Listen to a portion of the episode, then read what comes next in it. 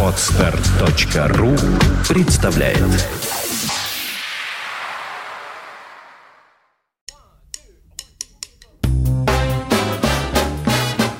Слушать здесь.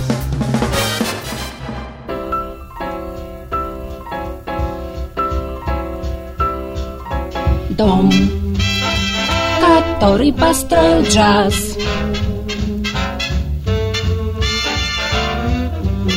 сбоку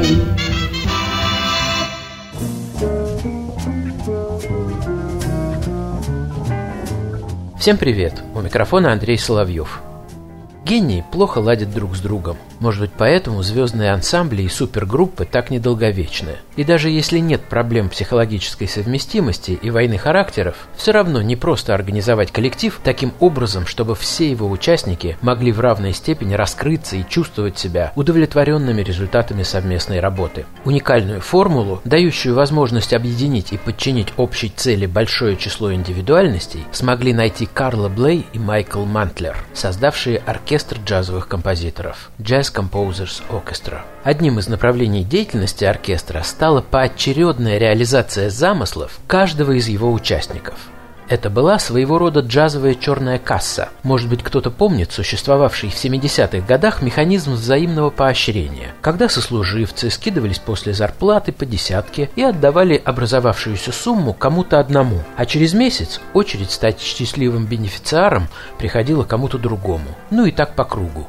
Честное слово, не могу сказать, догадывались ли создатели оркестра джазовых композиторов, что совсем в другой, далекой от музыки сфере, на далеком от родины джаза континенте, такая схема прекрасно работает. Но они выбрали именно ее.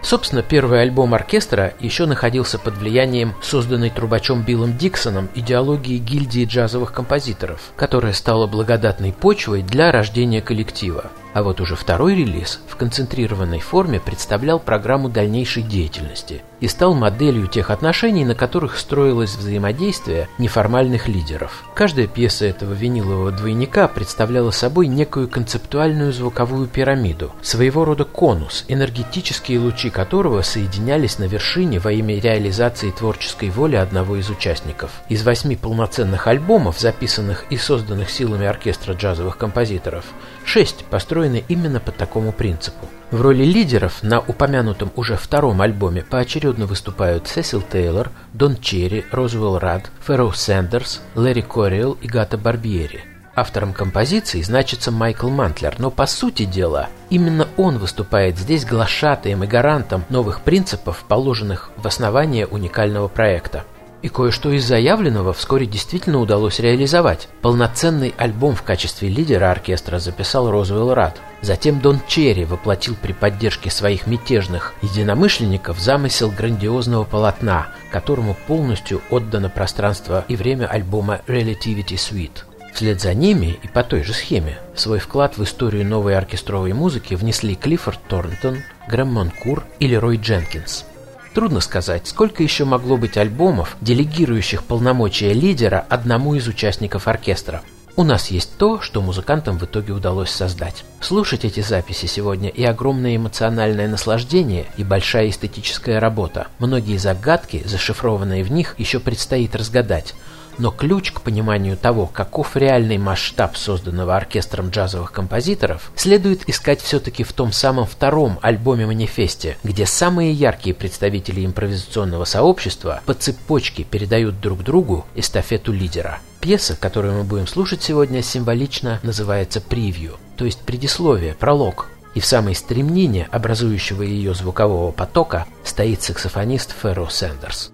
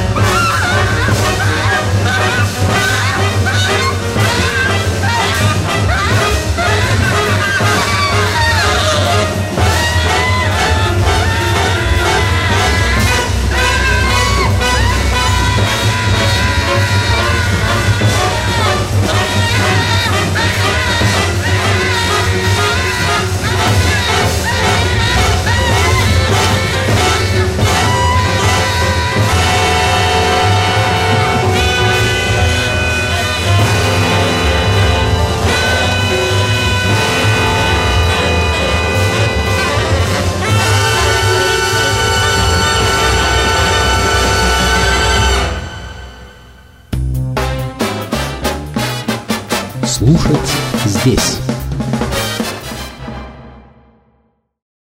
Скачать другие выпуски подкаста вы можете на podster.ru